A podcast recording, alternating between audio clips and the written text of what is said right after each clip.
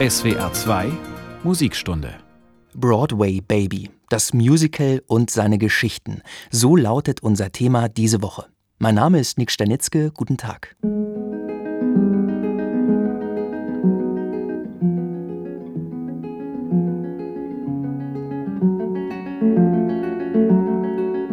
Weil wir uns in dieser Woche auf gnadenlos kommerzielles Terrain begeben, ist ein kleiner Disclaimer vorab, also so etwas wie ein Haftungsausschuss, unvermeidbar.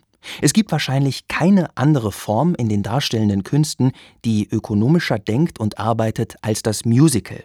Böse Zungen behaupten, das Musical sei das Junkfood unter den Theatergattungen. Süß, saftig, würzig, fettig, von allem zu viel, deshalb ungesund und ein Genuss, der nur kurz anhält. Denn es macht nicht satt.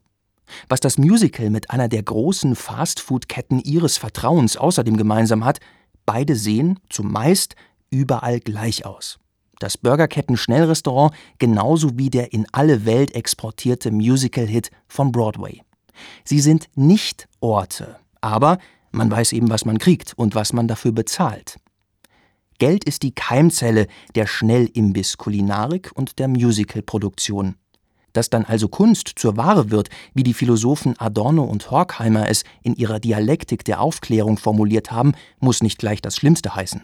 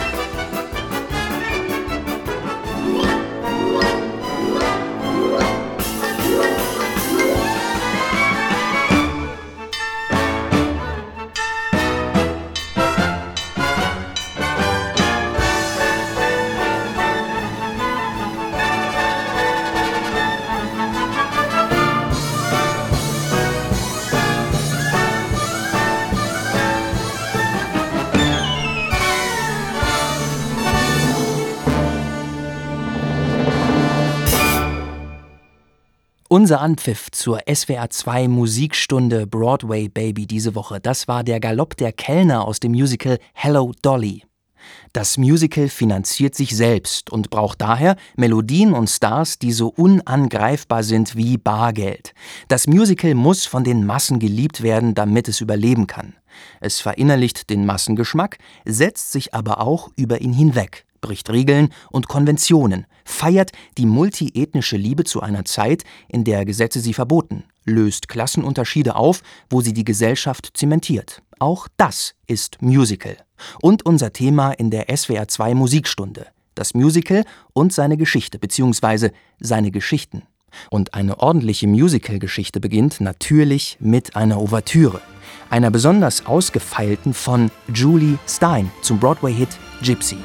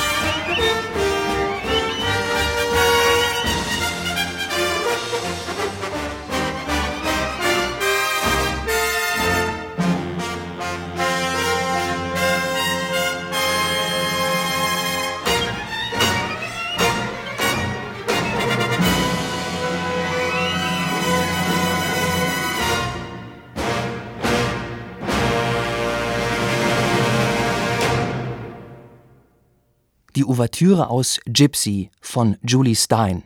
Der Untertitel von Gypsy lautet A Musical Fable, also eine musikalische Fabel, ein Lehrstück über menschliches Denken und Handeln und vor allem auch ein Lehrstück über das Showbusiness. Wenn wir etwas über dieses Geschäft und das Musical-Genre an sich erfahren wollen, dann gelingt das am besten mit Musicals über Musicals. Und genauso ein Stück ist Gypsy. Eine Fabel über Aufstieg, die Sehnsucht nach Ruhm und Geltung und eine Erzählung über den Abstieg. Mama Rose ist das Triebwerk in diesem Stück. Was ihr nicht gelungen ist, nämlich eine Vaudeville-Karriere, sollen ihre Töchter schaffen. Vaudeville war in New York ein populäres Unterhaltungsformat, eine Aneinanderreihung von Pointen, gesungen oder gesprochen. Ende der 1920er Jahre stirbt die Gattung aus. Es gibt also keine Perspektive mehr für Mama Rose oder ihre Töchter. Ethel Merman hat diese Mutter aller Bühnenmütter bei der Uraufführung 1959 gesungen. Zufall, dass sie selbst in Nachtclubs und Vaudeville-Shows angefangen hat? Wir hören sie jetzt mit ihrem Auftrittssong als Mama Rose.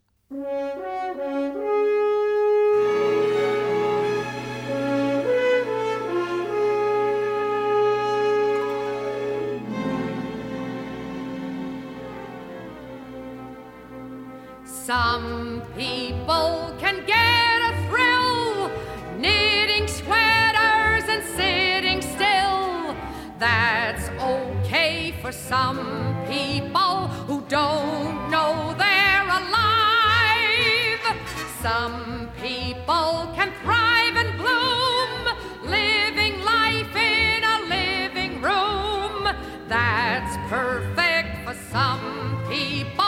of 105. But I at least gotta try. When I think of all the sights that I gotta see, yet all the places I gotta play, all the things that I gotta be, yet come on, Papa, what do you say? Some people can be content playing bingo and paying rent. That's peachy for some people, for some humdrum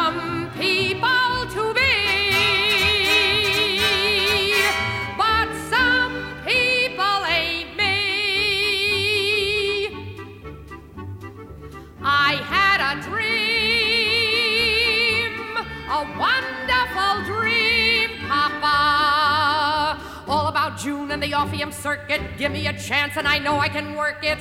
I had a dream, just as real as can be, Papa. There I was in Mr. Orpheum's office,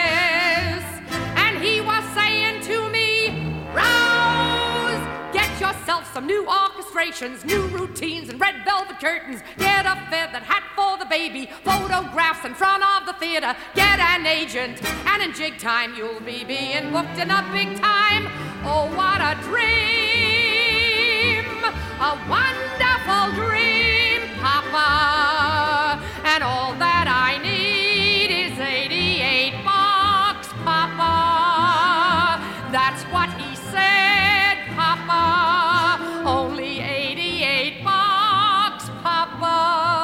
getting 88 cents from me, Rose.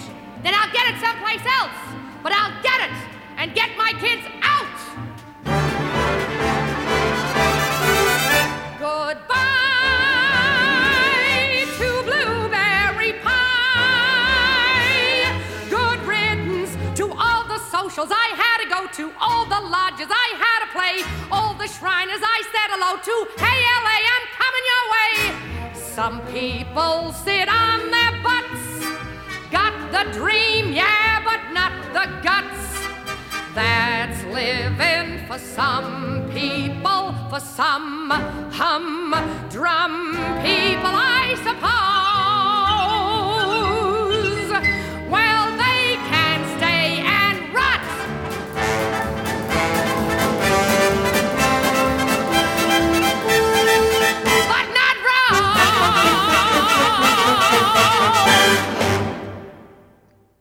Ethel Merman als Mama Rose im Musical Gypsy mit ihrem Auftrittssong. Und darin steckt all das, was sie antreibt. Sie will nicht herumsitzen wie normale Leute, sondern auf die Bühne einen klassischen I Want Song schmettern. Das ist die Nummer nach der Ouvertüre. Die Hauptfigur schildert, wo sie gerade steht und wo sie stehen möchte. Da werden also die Weichen gestellt und der Treibstoff in die Triebwerke der Handlung geleitet. Was wäre, wenn? Im I Want Song ist zunächst einmal alles erlaubt, auch für den jüdischen Milchmann Tevje aus Fiddler on the Roof. hierzulande besser bekannt als Anatevka von Jerry Bock. T4 stellt die Frage, wem es denn schaden würde, wenn er ein reicher Mann wäre. Aufsteigerträume aus einem ungewöhnlich glanz- und glitzerlosen Handlungsort. Russisches Fantasiestädtel statt Showtreppe. If I Were a Rich Man fantasiert Zero Mostel, der Ur-T4. Dear God, you made many, many poor people. I realize, of course, that it's no shame to be poor, but it's no great honor either. So, what would have been so terrible if I had a small fortune? If I were a rich man, all day long I'd biddy biddy bum. If I were a wealthy man, I wouldn't have to work hard. If I were a bitty bitty rich, idle diddle diddle diddle man, I'd build a big tall house with rooms by the dozen right in the middle of the town. A fine tin roof with the real wooden floors below. There could be one long staircase just going up, and one even longer coming down, and one more leading nowhere just for show.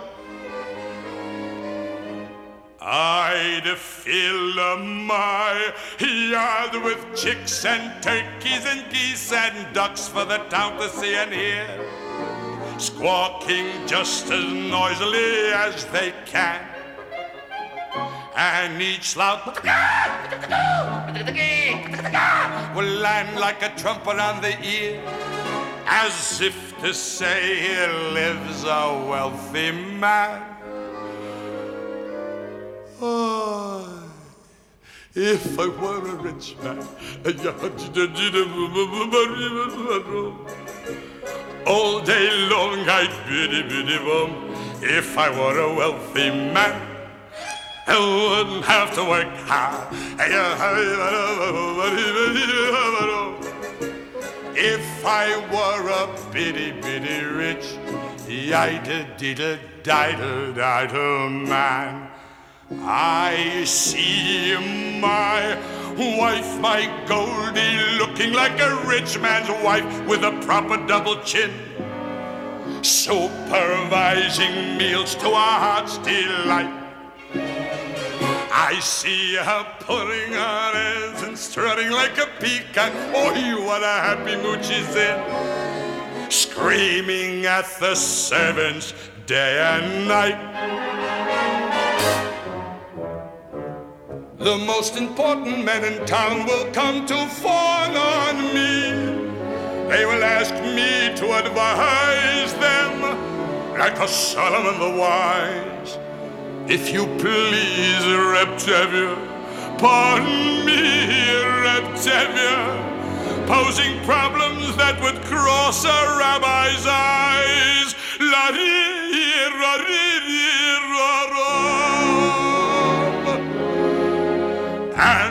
It won't make a one bit of difference if I answer right or wrong.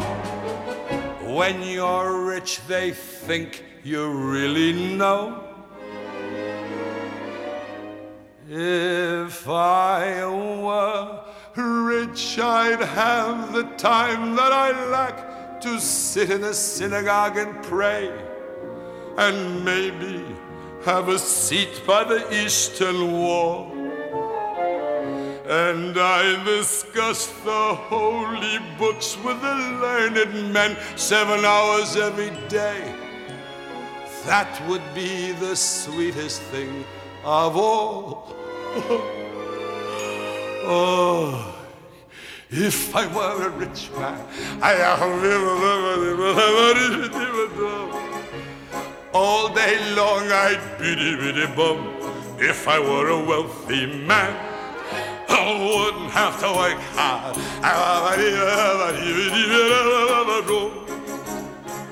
Lord, who made the lion and the lamb, you decreed I should be what I am. Would it spoil some vast eternal plan if I were a wealthy man?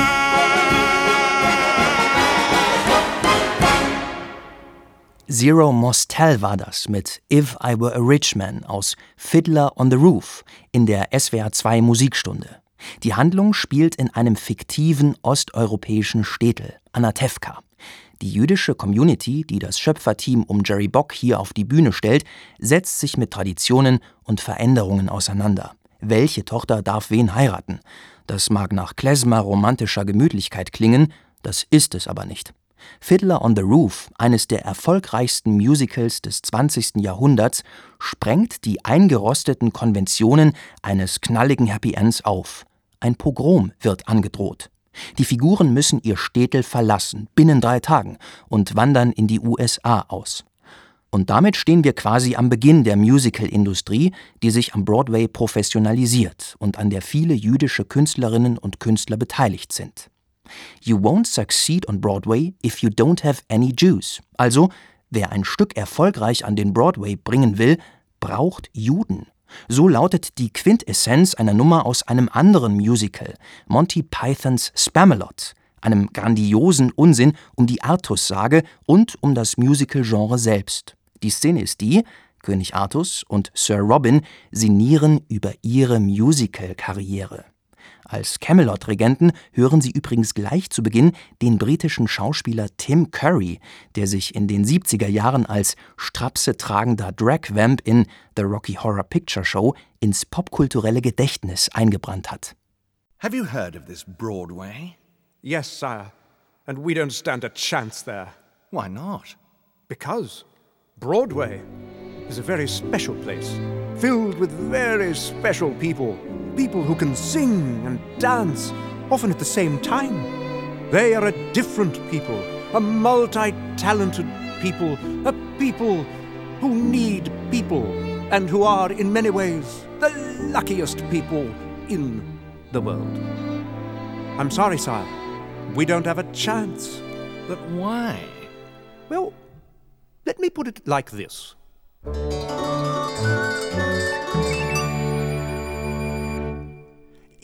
Great adventure, if you don't want to lose, victory depends upon the people that you choose.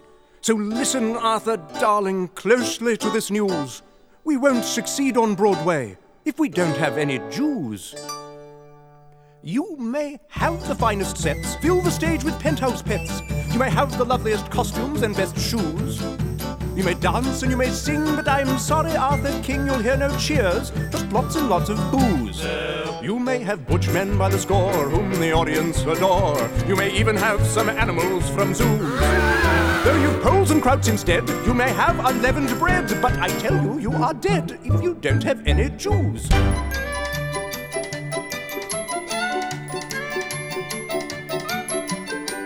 They won't care if it's witty or everything looks pretty. They'll simply say it's shitty and refuse. Nobody will go, sir, if it's not kosher, then no show, sir. Even Goyim won't be dim enough to choose. Put on shows that make men stare with lots of girls in underwear. You may even have the finest of reviews. You're doing great! But the audiences won't care, sir, as long as you don't dare, sir, to open up on Broadway. If we don't have any Jews.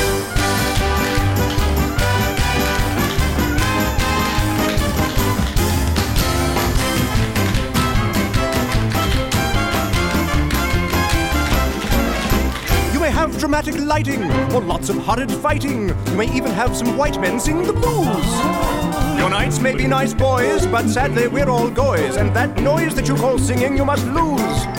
So, despite your pretty lights and naughty girls in nasty tights, and the most impressive scenery you use, you may have dancing mano mano, you may bring on a piano, but they will not give a dammo if you don't have any Jews.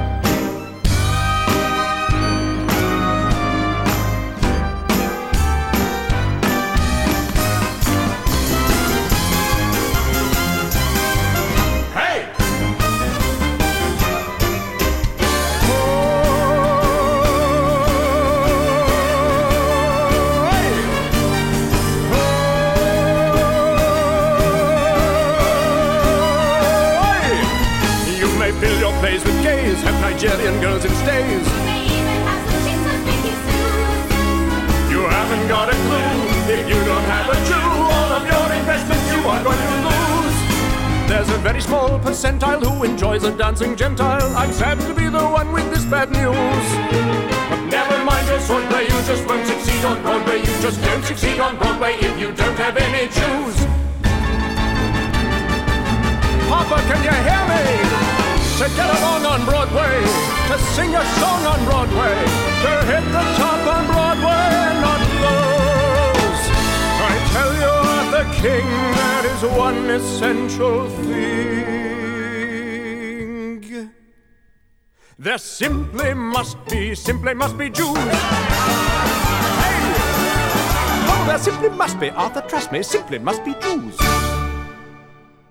Aus dem Meta-Musical Monty Python's Spamalot, die anspielungsreiche Nummer, natürlich mit Klezmer-Einlage, You won't succeed on Broadway if you don't have any Jews, was übersetzt heißt, ohne Juden wird man am Broadway keinen Erfolg haben.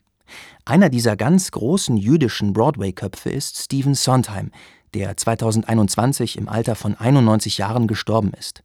1971 feiert sein Musical Follies Premiere in New York und Sondheim verarbeitet darin New Yorker Theatergeschichte. Follies spielt genau zur Zeit der Uraufführung, blickt aber auf die Zeit der 1920er mit ihren Revueprogrammen zurück. Die Handlung ist die: Weil ein legendäres Revue-Theater vor dem Abriss steht, versammelt der Impresario noch einmal sein altes und auch alterndes Ensemble um sich für eine Abschiedsvorstellung. Eigentlich ist das eine regelrechte Geisterbeschwörung, die dann passiert. Noch einmal bekommen wir von den Ex-Showgirls Glanz und Glamour vorgeträumt, aber eigentlich wabert der Mode aus jeder Nummer und wir sehen einer Kunstform, nämlich der Revue, beim letzten Aufbäumen vor dem Sterben zu. Noch einmal ein Broadway-Baby sein, davon singt Elaine Stritch. Sie ist zwar nicht Teil der Uraufführungsbesetzung, gehörte aber zum Ensemble einer Konzertfassung aus den 80er Jahren. Die ist in einer Kooperation mit dem New York Philharmonic entstanden. Das ist etwas Besonderes, denn das Broadway-Orchester wird ja eigentlich über die Jahrzehnte immer kleiner, was vor allem an Sparmaßnahmen liegt. Aber hier in dieser Version von Follies hat man daran nicht gespart. Große Besetzung. Aber der eigentliche Höhepunkt dieser Aufnahme ist die Interpretin, Elaine Stritch. Und Sie hören auch sofort warum.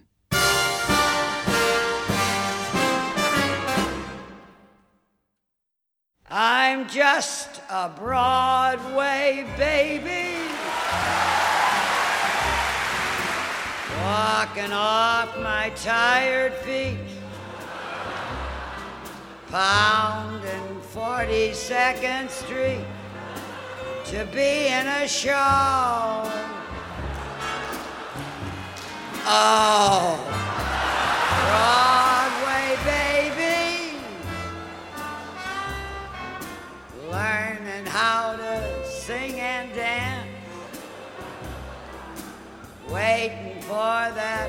one big chance to be in a show. Oh, gee, I'd like to be on some marquee. All twinkling lights, a spark to pierce the dark from Battery Park to Washington Heights. Someday, maybe, all my dreams will be repaid. Heck, I'd even play the maid to be in a show.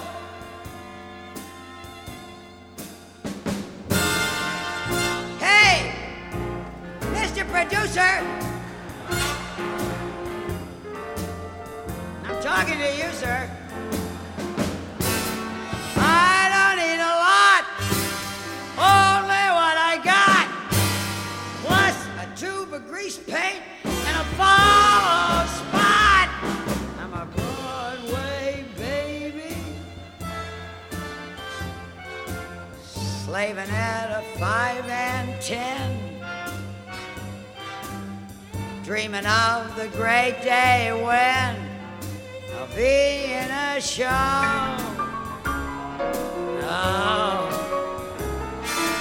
Broadway baby.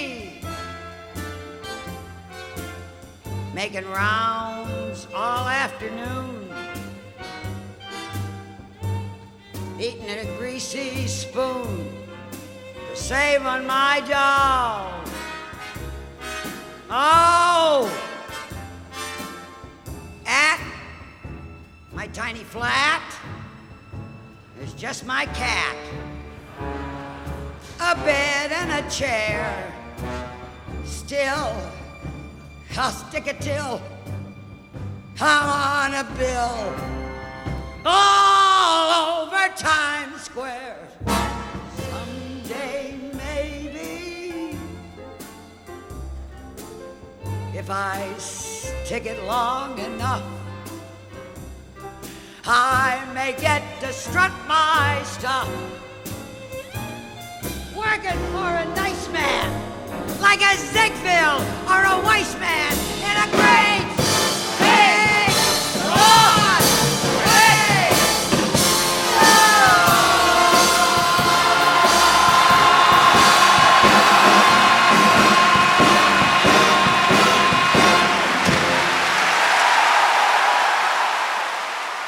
Elaine Stritch mit ihrer knarzig krachenden Stimme war das mit Broadway Baby aus Stephen Sondheims Musical Follies, hier in einer Konzertfassung mit dem New York Philharmonic. Stephen Sondheim hat in Follies mit den Konventionen des Musicals gespielt, deswegen klingt ein Teil der Songs eben altmodisch und nicht nach der Entstehungszeit des Stücks, also den 70er Jahren. Sondheim hat sich immer wieder als der Avantgarde-Komponist unter den Broadway-Hitmachern gemausert, einer, der wusste, wie erlösend ein Akkord sein kann, wenn man vorher das disharmonische Chaos durchschifft hat. Und Sondheim war gleichzeitig auch sein eigener Librettist, der mit den Figuren seine eigenen Außenseitererfahrungen verhandelt hat, als schwuler jüdischer Künstler. Sondheim hatte einen großartigen Mentor, der ihn dorthin gebracht hat, Oscar Hammerstein, Broadway-Produzent, aber vor allem bekannt als Autor im Duo mit dem Komponisten Richard Rogers.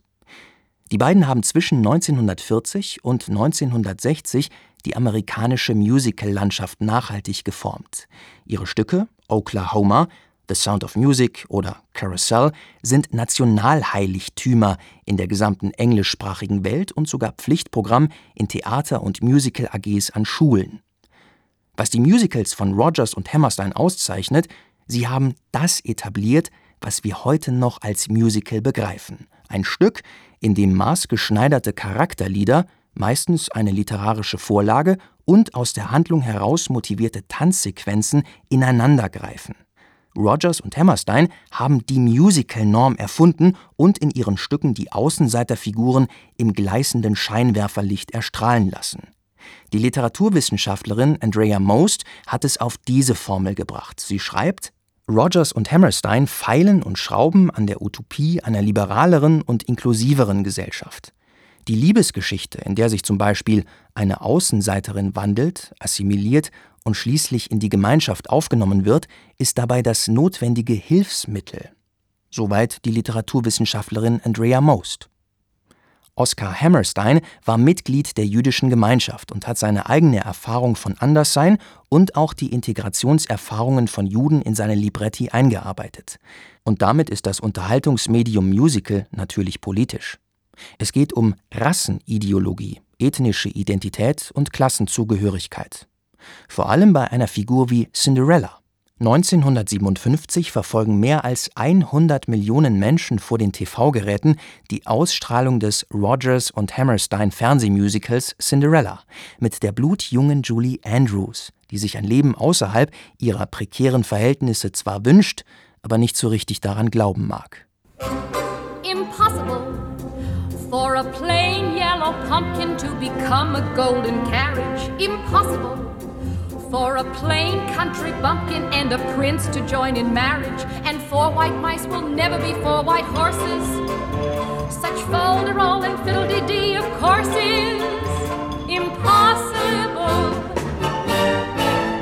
But the world is full of zanies and fools who don't believe in sensible rules and won't believe what sensible people say.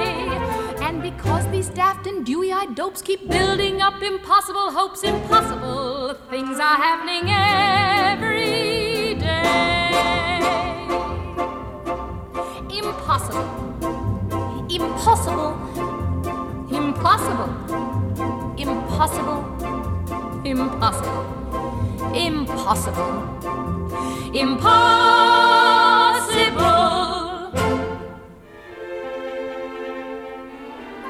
Impossible things are happening every day. Is that true, Godmother? Well, yes, I suppose so, in a way. Then I continue to build up my impossible hope for tonight, and I officially wish. Officially wish? I officially wish and wish and wish all those things I said about the pumpkin and the mice and the rats. Impossible. Just the same, I'm wishing it. Impossible for a plain yellow pumpkin to become a golden carriage. Impossible for a plain country bumpkin and a prince to join in marriage. And four white mice will never be four white horses. They will. Such falderall and fiddle-dee-dee, of course, is impossible. World is full of zanies and fools who don't believe in sensible rules and won't believe what sensible people say. And because these daft and dewy-eyed dopes keep building up impossible hopes, impossible things are happening every day.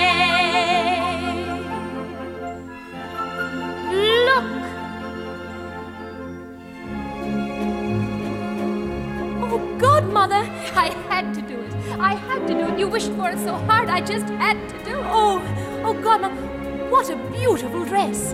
Oh, this old thing. It's 832 years old. Oh, but where are you going? Why? I'm going to take you to the ball. Oh, oh, but I've nothing to wear.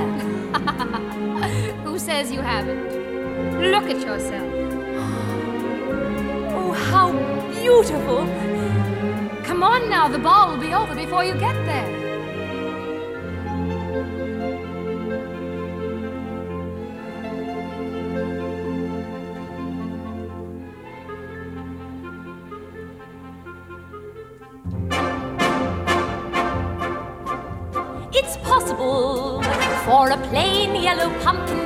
Become a golden carriage. It's possible for a plain country bumpkin and a prince to join in marriage. And four white mice are easily turned to horses. Such folderol and fiddly-dee, of course, is quite possible.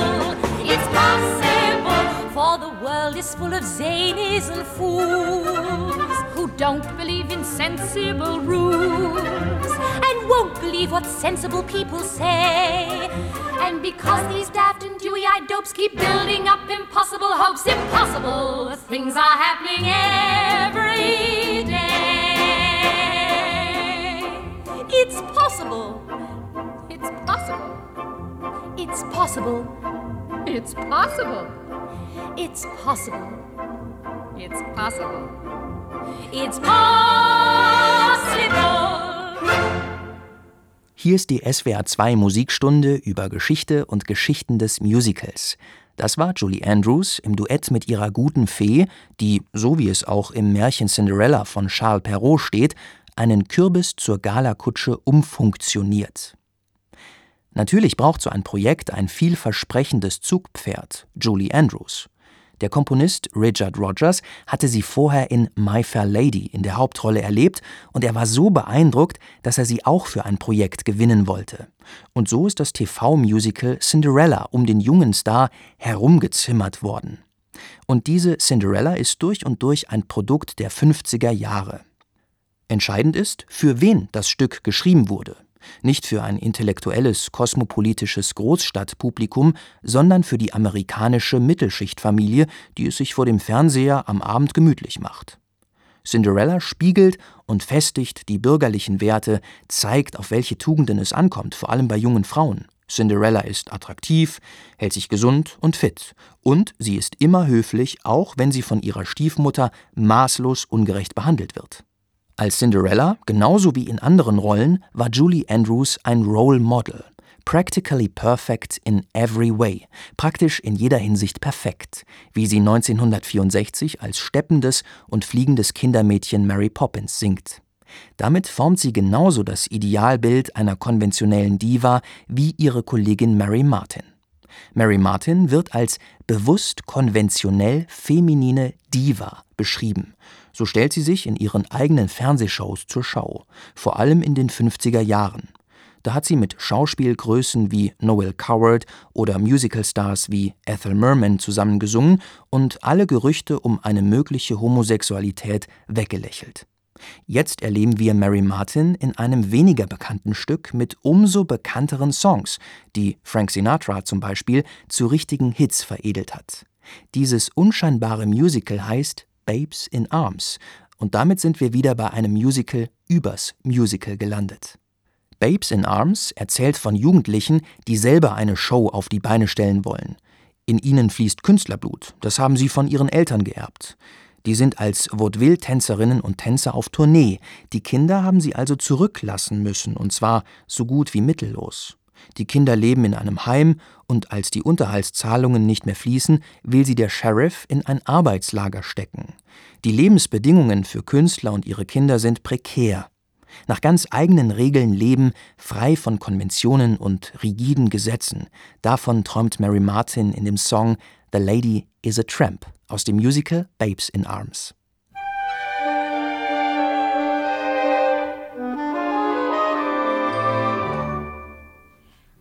Wined and dined on mulligan stew and never wished for turkey. As I hitched and hiked and grifted too from Maine to Albuquerque. Alas, I missed the Beaux-Arts ball. And what is twice as sad, I was never at a party where they honored Noel Coward. Social circles spin too fast for me. My Hobohemia is the place to be. I get too hungry for dinner at eight. I like the theater, but never come late. I never bother with people I hate. That's why the lady is a tramp. I don't like crap games with barons and earls. Won't go to Harlem in ermine and pearl. Won't dish the dirt with the rest of the girls. That's why the lady is a tramp. I like the free, fresh wind in my hair, life without care. I'm broke, it's old. California, it's cold and it's damp. That's why the lady is a tramp. I go to Coney, the beach is divine. I go to ball games, the bleachers are fine.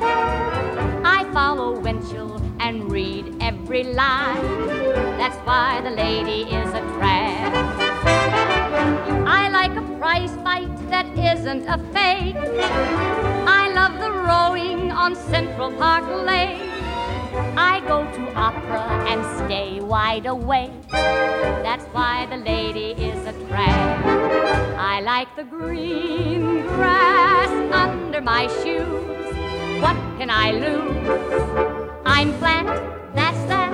I'm all alone when I lower my lamp. That's why the lady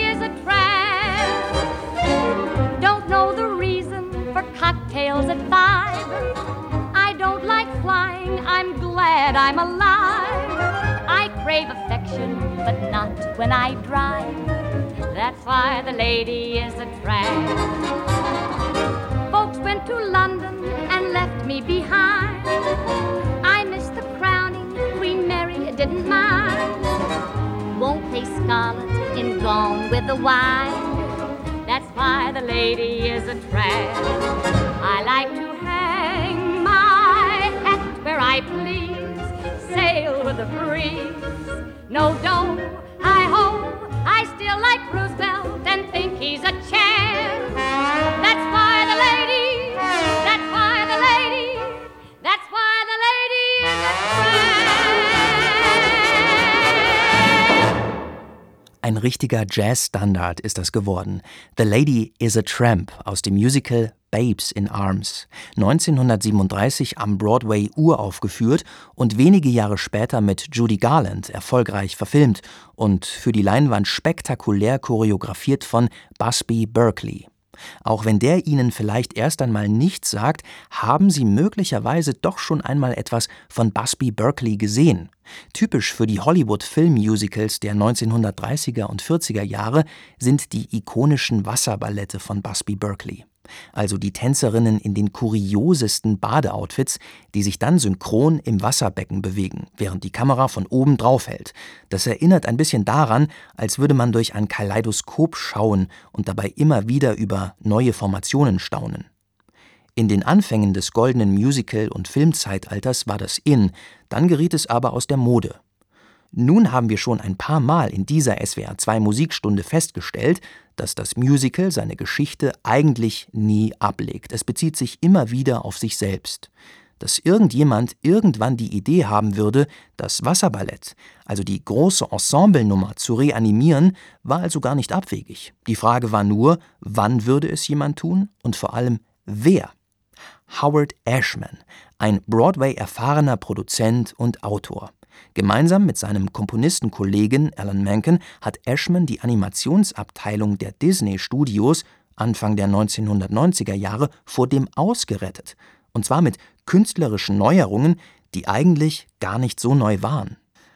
Howard Ashman nimmt das angestaubte Hollywood-Musical der 30er, 40er Jahre und pumpt frisches Blut durch die alten Adern. Die satt orchestrierte und symmetrisch wie ein Wasserballett choreografierte Chornummer lebt also im Trickfilm-Musical weiter, am ausgefeiltesten in Ashmans und Mankens Beauty and the Beast mit der Nummer Be Our Guest, in der das in Gegenstände verzauberte Schlosspersonal die Heldin bekocht. Ma chère mademoiselle, it is with deepest pride and greatest pleasure that we welcome you tonight. And now, we invite you to relax. Let us pull up a chair as the dining room proudly presents your dinner. Be our guest. Be our guest. Put our service to the test. Tie your napkin round your neck, sherry, and we provide the rest. Soup du jour, hot hors d'oeuvre. Why, we only live to serve. Try the gray stuff, it's delicious. Don't believe me? Ask the dishes. They can sing, they can dance. After all, miss, this is France. And a dinner here is never second best. Go on, unfold your menu, take a glance, and then you'll be our guest. We, our guest, be our guest. Beef ragout, cheese soufflé, pie and pudding on flambe. We'll prepare and serve with flair a culinary cabaret. You're alone and you're scared, but the banquet's all prepared. No one's gloomy or complaining while the flatware's entertaining. We tell jokes, I do tricks with my fellow candlesticks. Und it's all in perfect taste that you can best. Come on and lift your glass, you've won your you're stressed, it's fine dining we suggest. Be our guest, be our guest, be our guest. Life is so unnerving for a servant who's not serving. He's not whole without a soul to wait upon. Ah, those good old days when we were useful. Suddenly, those good old days are gone. Ten years we've been rusting, needing so much more than dusting, needing exercise, a chance to use our skills. Most days we just lay around the castle.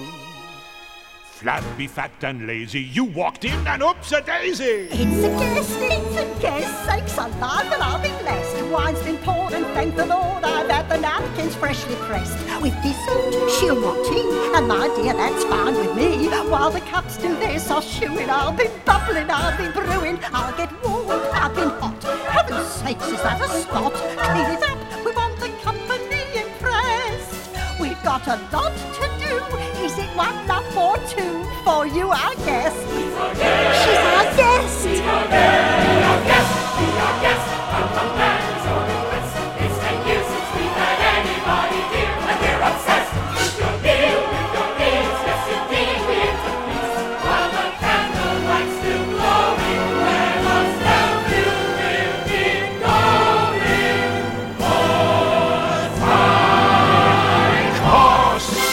one by one till you shout enough like that. Then we'll sing you off to sleep as you digest. Tonight you'll prop your feet up, but for now let's eat up the guests.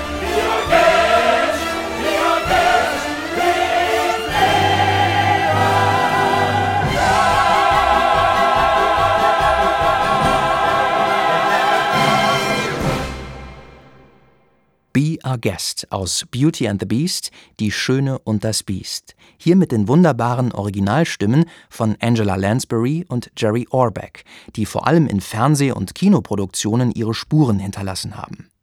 Komponist Alan Menken und Songtexter Howard Ashman haben damit Film- und Musicalgeschichte geschrieben und ein Paradestück der Kulturindustrie hinterlassen, würde ein Theodor W. Adorno jetzt vielleicht naserümpfend anmerken. Ja, Musical ist ein Produkt der Kulturindustrie, eine Ware, die den Geschmack ihres Publikums treffen will und muss. Und das gelingt im Musical immer wieder auf faszinierend originelle Art und Weise. Seine eigene Geschichte macht sich das Musical zunutze. Alte Konventionen zerstückelt es, um dann aus den Scherben neue zu bauen, musikalisch und inhaltlich. Genau das erforschen wir in der zweiten Folge der SWR2 Musikstunde von Broadway Baby weiter. Da geht es um Liebe und Lieben in Musicals, aus romantischer und natürlich, weil es irgendwie immer um Geld geht, auch aus ökonomischer Sicht. Ich bin Nick Stanitzke und freue mich, wenn Sie beim nächsten Mal wieder dabei sind. Das letzte Wort überlasse ich einer meiner Lieblings-Broadway-Diven, Bernadette Peters. There's no business like show business. Ein passenderes Resümee nach dieser Folge gibt es nicht. It's me. It's me. Me. Go get Frank. I want him to see it. Oh, isn't it exciting? Yesterday you were polishing Frank Butler's gun. And today you're as big a star as he is. There's no business like show business, like no business I know. All made up, and soon you'll be appearing. Every bit of nervousness is gone. Then the sound that's music to your hearing, to hear them cheer.